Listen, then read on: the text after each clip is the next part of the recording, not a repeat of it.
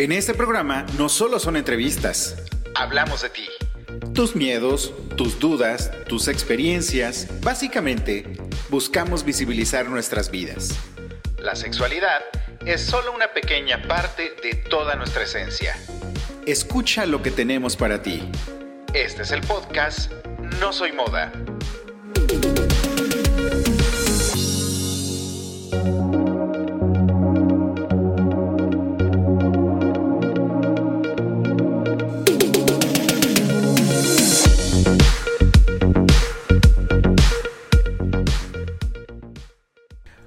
Hola, ¿qué tal? ¿Cómo están? Gracias por vernos y escucharnos una semana más aquí en No Soy Moda. Mi nombre es Israel González y el día de hoy no tenemos invitado, pero aún así, gracias de verdad, gracias por escucharnos, vernos, por compartir también tus experiencias, por regalarnos tus comentarios. De verdad, no sabes de verdad cómo, cómo, cómo valoramos y valoro esa parte en la cual tengo esa pequeña interacción contigo.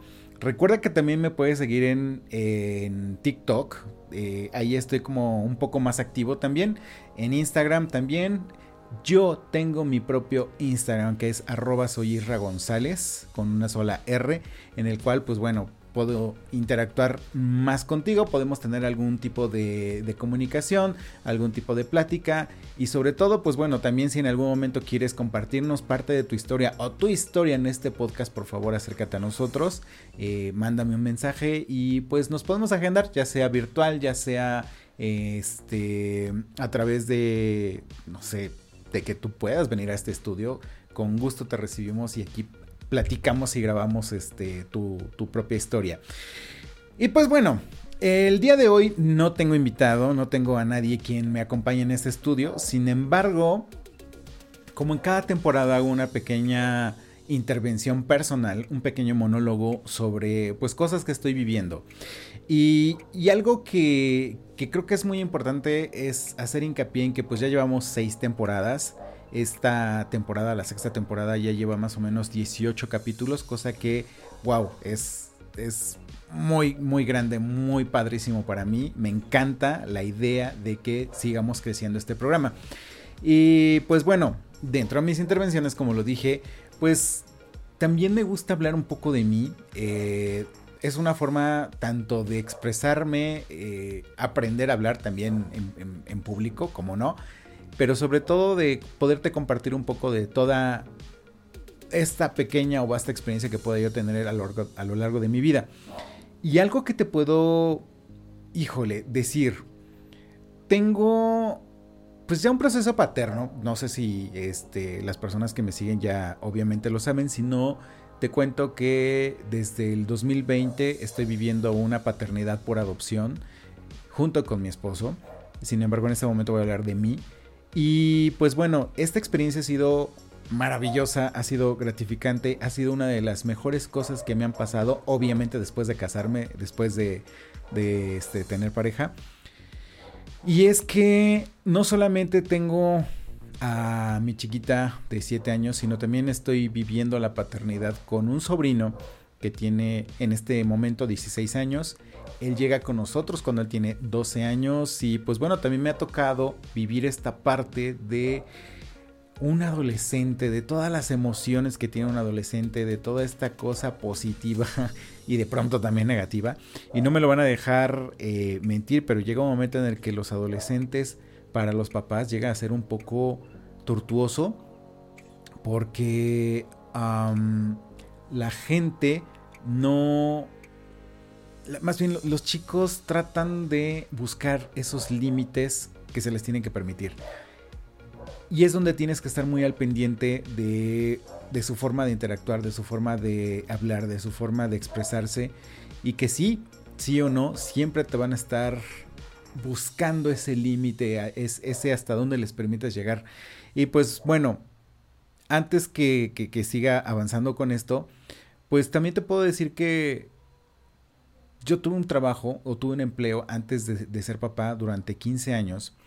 Y en esos 15 años, este, pues mi intención era tener una carrera profesional, crecer y, este, llegar pues lo más alto posible, ¿no? Llega el tema de la pandemia de COVID-19 y me quedo sin empleo. O sea, todos esos 15 años de experiencia laboral de pronto se fueron este, al, al, caño. ¿Por qué? Pues porque me quedo sin empleo, pero aparte entramos en un proceso de pandemia y ese proceso de pandemia evidentemente fue muy, muy pesado para muchos y bueno, para, para algunos, no sé, me atrevo a decir que para muchísima gente, pues fue el eso, ¿no? El, el perder una parte de tu vida profesional. Y el propósito de este programa que trata acerca de tu vida profesional versus paternidad, pues bueno, creo que me llegó en un muy buen momento, aunque yo en el al principio no lo consideraba así, pero creo que llega en un buen momento en el que me toca decidir si buscar un nuevo empleo o dedicarle tiempo a esta personita nueva que justamente ese mismo año y justo antes de iniciar la pandemia se empieza a integrar a, esta familia. Como se empieza a integrar, nosotros tenemos esa tarea y ese proceso de empezar a conocerla, de empezar a conocer sus sentimientos, de empezar a lidiar con algunas cuestiones de salud que obviamente pues tienes que ir observando a lo largo del tiempo. Recordemos que es una pequeña que llegó de cuatro años, entonces hay mucha, mucha historia que viene detrás de ella de esos cuatro años en los cuales no estuvo con nosotros que empezamos a descubrir. Em, temas de salud, temas emocionales, ese, ese pequeño proceso en el cual una niña o un niño empieza a conocer sus emociones y esas emociones tienes que atenderlas. Bueno, eso me llevó a tomar la decisión de yo ser, en este caso, eh, como pareja, de yo ser esa persona que podría dedicarle más tiempo a, su pequeña. Y no solamente a la pequeña, sino al otro chaparrillo también, porque pues también, vuelvo y repito, está en un proceso de adolescencia, eh, carece de muchas cosas emocionales y obviamente hay que empezar a como a construir esa personalidad también o ayudarle a construir esa personalidad. Cabe mencionar que me he dado cuenta de que los adolescentes llegó una parte de su vida o un momento de su vida en el cual ellos tienen que empezar a descubrir quiénes son y em, empezar a, construirse, empezar a decir, a ver, mi papá, mi mamá, yo, cómo soy, eh, qué, qué tengo de ellos y quién voy a ser en un futuro, ¿no? Esa construcción en un adolescente es muy, muy, muy pesada, porque si de pronto llegan a faltar eslabones, ellos se desbordan en muchas emociones y en muchas emociones que tú como tutor, que tú como la persona que está a cargo de, de, esa personita, pues tienes que estar como al pendiente, como eh, tratar de contener ese tipo de emociones y obviamente no es nada fácil. Entonces, tengo ya a dos personitas que tener.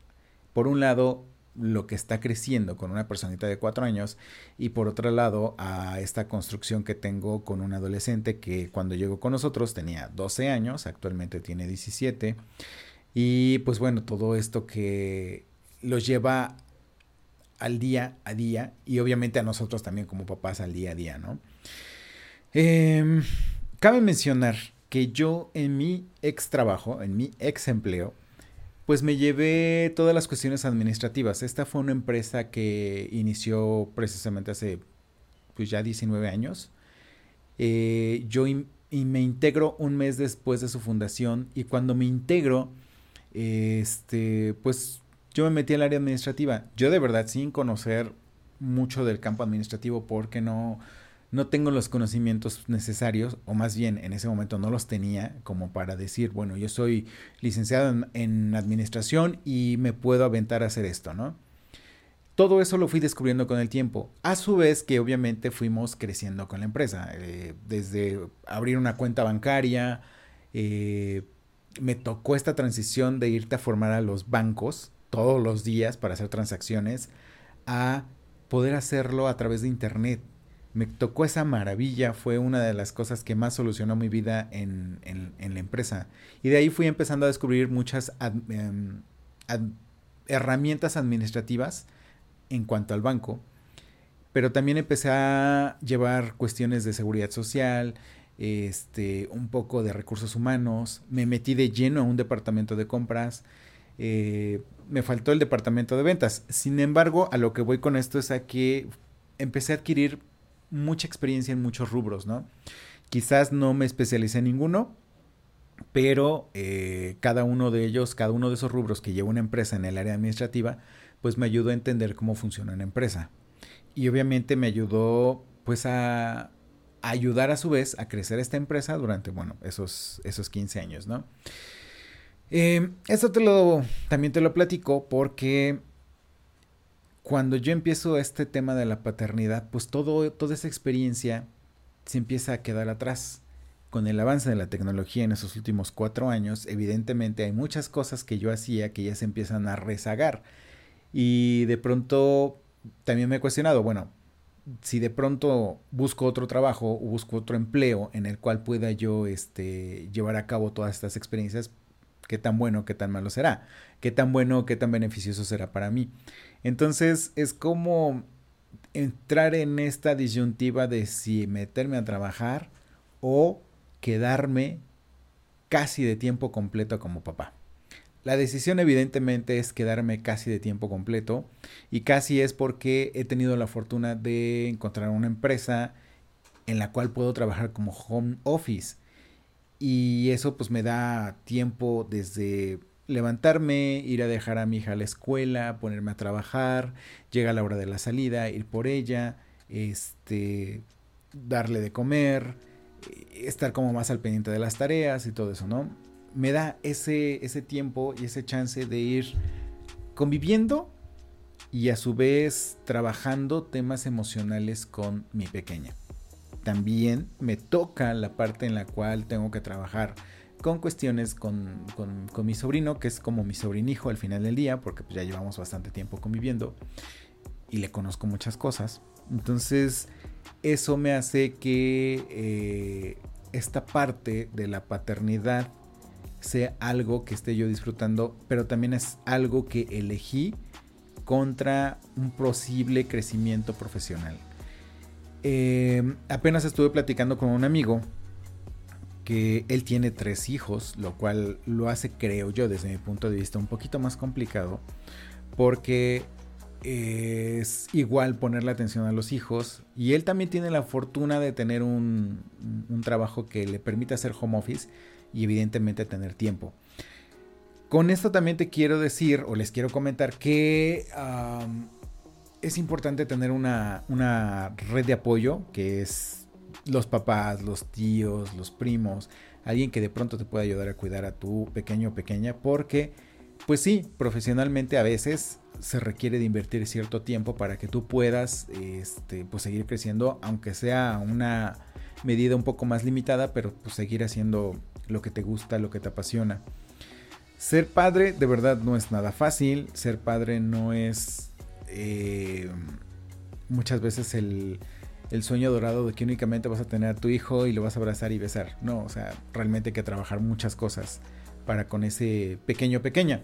Desde lo emocional, lo económico, lo académico, todo eso que tienes que, que lidiar, ¿no? para poder ayudar a esa personita a ser una persona íntegra, autosuficiente, pero sobre todo que sea una buena persona. Y para ser una buena persona, pues lo que estamos aplicando en este momento es lo que es la em, educación... Ah, se me acaba de ir el nombre. pero, este, educación respetuosa. Y la educación respetuosa pues lo estamos como que aprendiendo y a su vez aplicando. Y esto con la finalidad de que pues tengamos una persona que ahorita que empieza a conocer sus emociones de frustración, de tristeza, de enojo, desde ahorita empieza a controlarlas. Desde ahorita sepa cómo manejarlas porque en, el futuro no muy lejano, eh, si no ayudas a esa persona a controlar sus emociones, pues evidentemente se te van a salir de las manos. Y perdón, y dicho sea de paso, pero pues por eso se está generando mucho el tema de que pues el hombre de pronto no soporta la idea de que su novia está embarazada y muchas veces la desvive. ¿Por qué? Porque pues es la forma más fácil de solucionar el problema. El problema también con estas personas es que de pronto no piensan más allá de la acción del momento, no piensan en el futuro. Y el futuro viene muy complicado después el futuro se hace eh, muy difícil. ¿Por qué? Porque a lo mejor esta persona con esas acciones pues va a tener que de pronto ir a la cárcel, eh, tener un castigo social, todo eso que es a lo que no se nos preparó a estas nuevas generaciones que ya son pequeños jóvenes, o no sé, hablamos de los 20, 30 años, que no supieron manejar sus emociones y que de pronto un tema de frustración para acabar con la frustración pues es acabar con el problema. Entonces, eh, creo que esta nueva educación respetuosa eh, lo que busca es eso, que los pequeños reconozcan sus emociones y a su vez se trabajen en ellas para que no se conviertan en un futuro futuros delincuentes de, este, de esta sociedad, ¿no? Entonces es algo que eh, de pronto estoy aprendiendo, le estoy echando ganas, estoy buscando, buscándole este, cómo, cómo hacer mi, mi mejor trabajo como papá. Eh, yo sé que en algún momento ellos van a crecer más, ya van a ser más independientes y eso a mí me va a permitir el poder buscar crecer nuevamente de forma profesional. Para ello tengo la intención obviamente de meterme a estudiar, de terminar una universidad, de sacar una carrera, porque cuando, cuando ellos ya estén un poquito más preparados y sean un poco más independientes, en ese momento creo que voy a estar listo. Yo también, sobre todo con ESME, yo también voy a estar listo para seguir avanzando profesionalmente.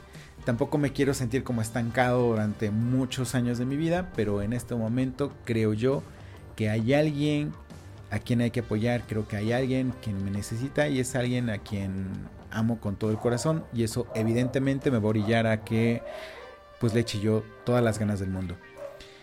Eso es algo que te quería compartir, es algo que te quiero dar de mí me falta muchísimo por hablar. La verdad es que de pronto se me van muchas ideas y aunque las escribí, pues no todo, no todo lo puedo transmitir en un solo programa. Pero si te gustaría conocer más de mi proceso como padre, de mi proceso de paternidad y todo eso, bueno, por favor, contáctame, mándame mensaje a las redes sociales. De verdad estoy muy abierto para que pues podamos platicar y podamos hacer algo más interesante. Y bueno, también estoy abierto a que si en algún momento tenemos preguntas ya más fuertes o más interesantes sobre paternidad, eh, podemos llamar a algún psicólogo o alguien que esté aquí con nosotros y que nos apoye también en el tema este, psicológico, porque a los papás y a los hijos nos hace mucha falta. Y de verdad, pues muchas gracias también. Síguenos en nuestras redes sociales, en Instagram como arroba no soy moda-podcast, en Twitter como no soy moda-p, en Facebook como no soy moda el podcast y también estoy en YouTube, también puedes buscarme ahí, con gusto estaré para ti. Gracias por escucharnos, nos escuchamos la siguiente semana. Adiós.